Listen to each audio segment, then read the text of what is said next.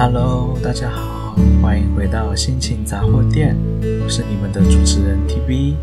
那今天要讲的故事就是我上次答应你们的，我也会继续讲我高中的荒唐生活。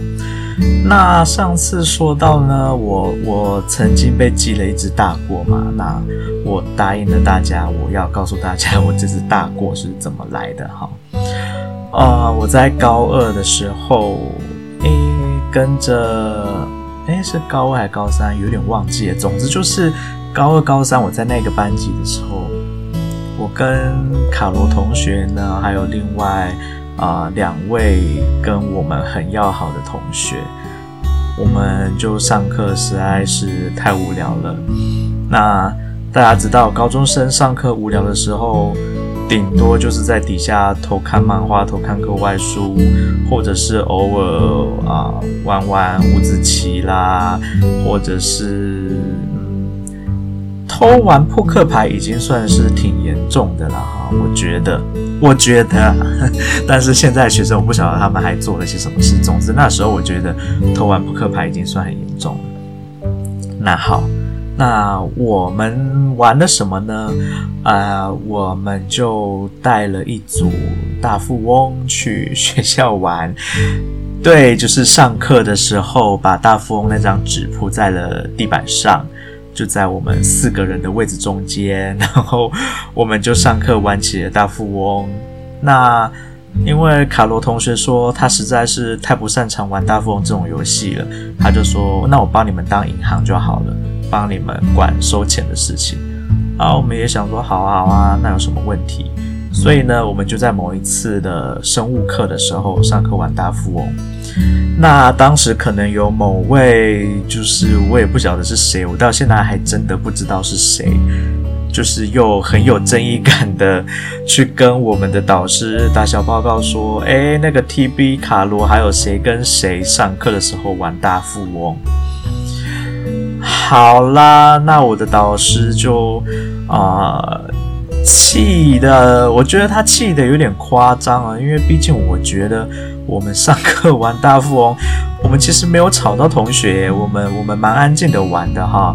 那老师，我我当时也不觉得生物老师有被我们受到影响还怎么的，但是可能就同学看我们不爽吧，所以就总之呢，我们导师就。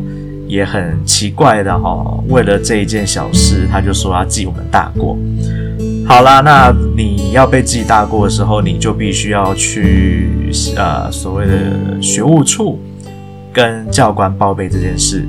那教官就必须要去了解你为什么被记大过嘛。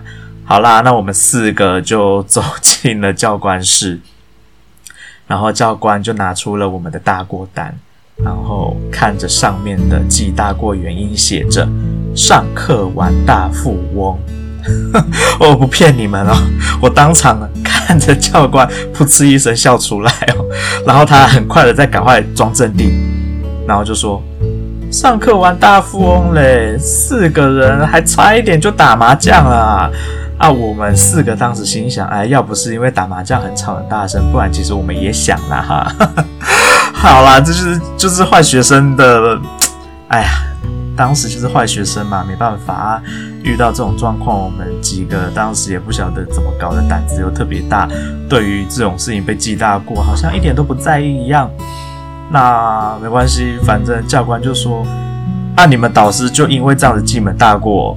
想必教官也觉得这件事情又没有严重到必须要记大过的程度，我们又没作奸犯科什么的，不过就是上课玩个大富翁嘛，是不是？对不对？各位听众，你们觉得呢？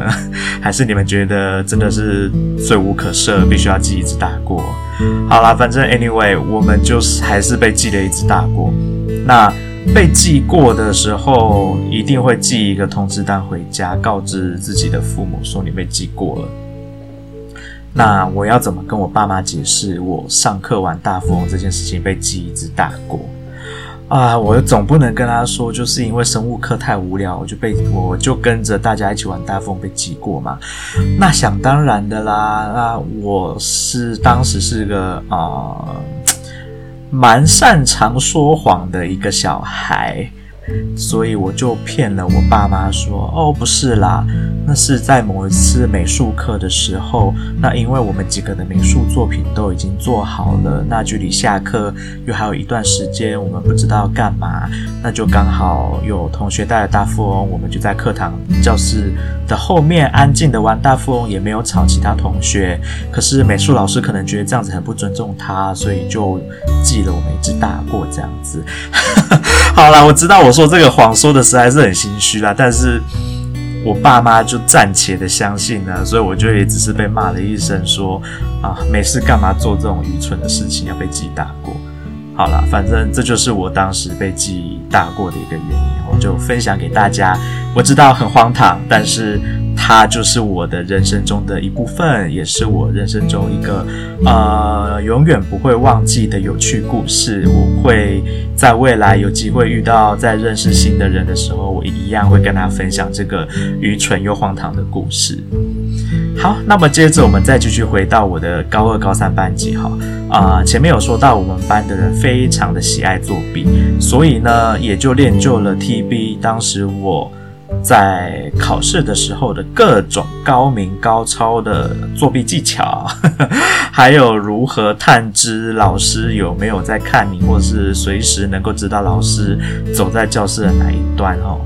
那在这边就先分享几个小撇步。诶，如果你现在还是学生的人啊，就就是不要学啦，因为毕竟作弊不是什么好行为啊。你如果真的因为对某一个科目特别不擅长，你又不想要被当重修的话，好啦，你偷偷用个几招没关系吼。那那个罪恶感你自己去承受，我不负责哈。那好，首先我先分享第一个，你要如何得知老师在教室的哪个位置？那首先我要先讲教室的环境哈，我不晓得现在的学校教室还有没有像以前一样会在。教室的前面、左右两边的上方各装一台印象馆的电视。那我们那个年代是这个样子，是装了两台印象馆的电视，所以很容易可以透过那两台电视的反光，去看到整间教室所有人的分布，还有老师的走动范围，目前走在哪里。所以呢，我就利用了电视来观察老师位置在哪里。那我发现老师在远离我不太能够看到我在作弊的情况的时候，就会赶紧的。抄答案，或者是把答案给别人抄。那再来第二个方法就是利用你自己的手表。当时当时不流行电子表，呃，应该也不能说不流行电子表，但是总之当时是没有 Apple Watch，这是肯定的嘛。那我就是戴一般的指针式的表。那一般指针式的表的表面那一块玻璃呢，就跟电视的作用是一样的啦，它就是能够好好的反光，反射出啊、你想要照的角度，所以你就可以透过转动一下你的手腕，去调整一下你的手表的位置。就能够去看到老师现在所在的位置在哪里，你就可以很安心的抄答案，或者是把答案给别人抄。那这是 TB 最常使用的两种作弊方式。那当然还有其他、其他、其他，不一定好用，但是也可以用的。我也在这边就告诉大家，我们班的人当时用了各种各样的作弊方式。那。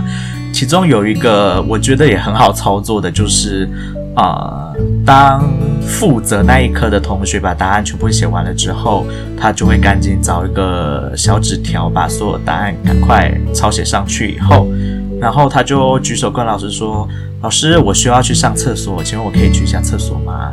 然后老师当然不会不准你去厕所啊，然后他就去厕所了，他就把啊、呃、写满答案的纸条就藏在厕所，然后就再回来。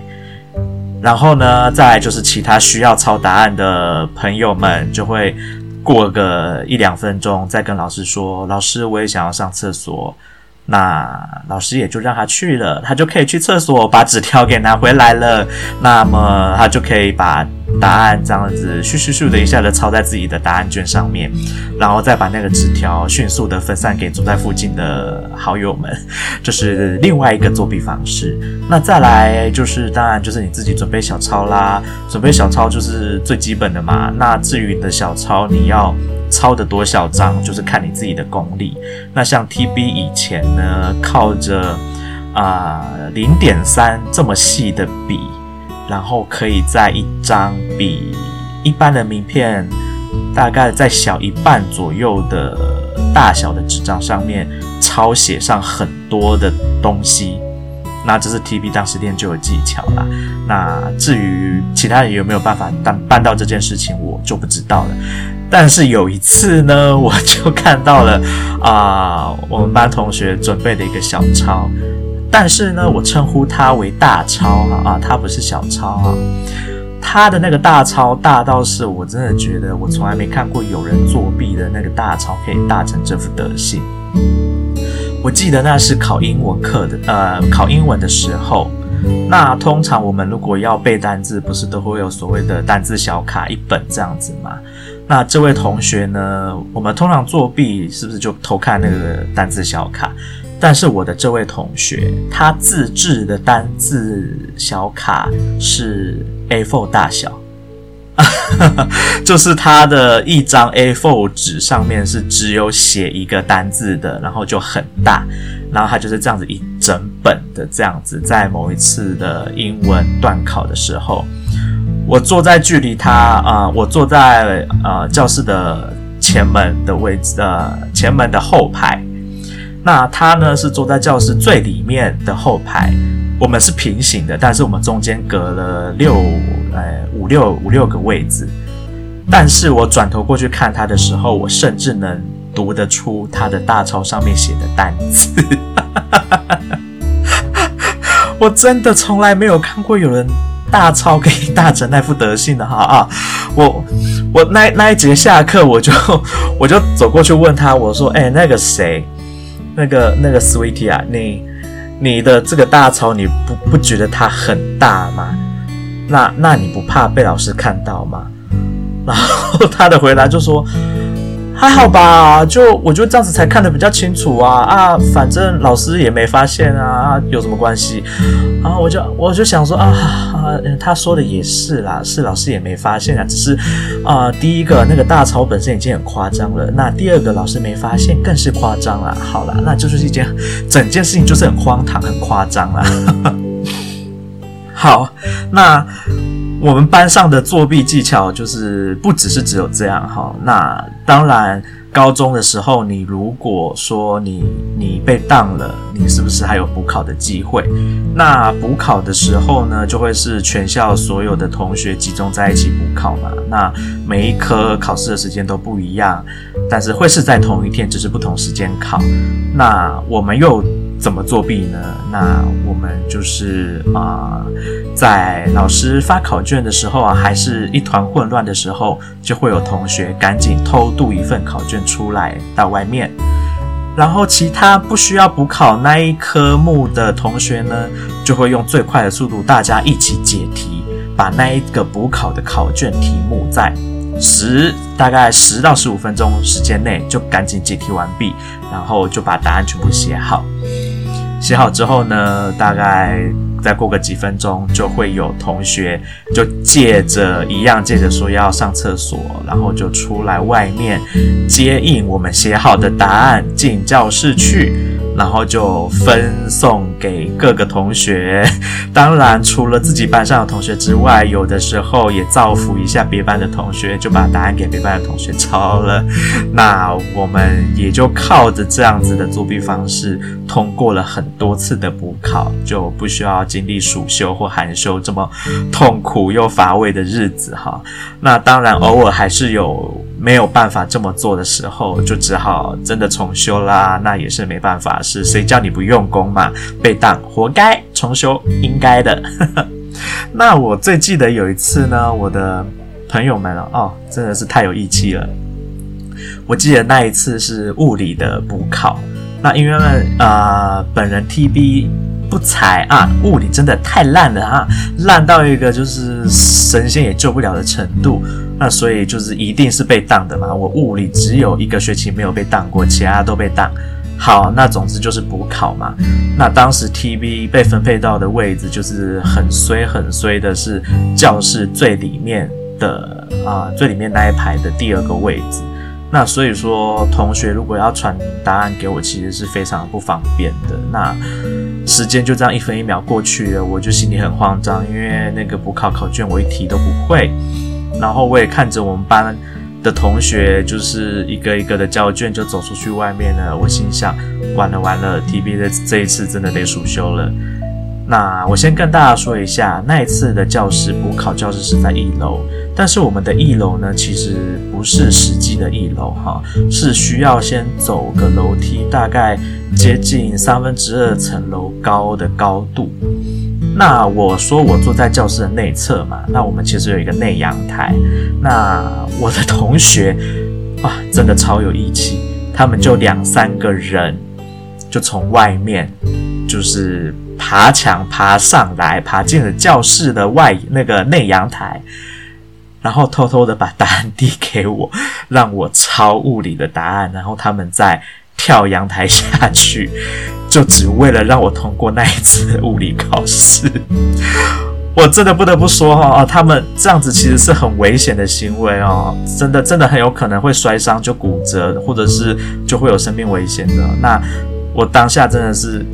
感动到就是痛哭流涕哈，可是当下没多少时间让我痛哭流涕了，因为距离五分钟就是要收卷了，我就赶快在这五分钟之内把所有答案全部抄上去，然后刚好抄完，时间也到了，我就交卷了，然后。我就通过了那一次的物理补考，我就不用暑修了。谢谢，感谢，真心感谢我亲爱的同学，我亲爱的补考作弊伙伴们，我亲爱的作弊班级同学们，谢谢你们用这么辛苦的方式让我度过我的补考。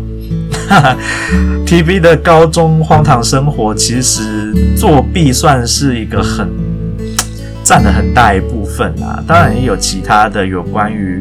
啊、班上其他同学的感情事件啊，那，哦、这一部分我就不想要现在多提，因为我觉得毕竟那是别人的私事，我比较不太喜欢讲别人的私事。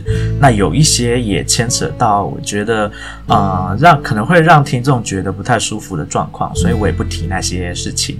那 TB 高中其他的荒唐事迹呢？现在一时我没有想到，因为毕竟对我来说印象最深刻的就是，呃，有被记大过这件事情，还有我们班实在是太爱作弊了，所以就高中的荒唐生活，现目前暂时分享到这边。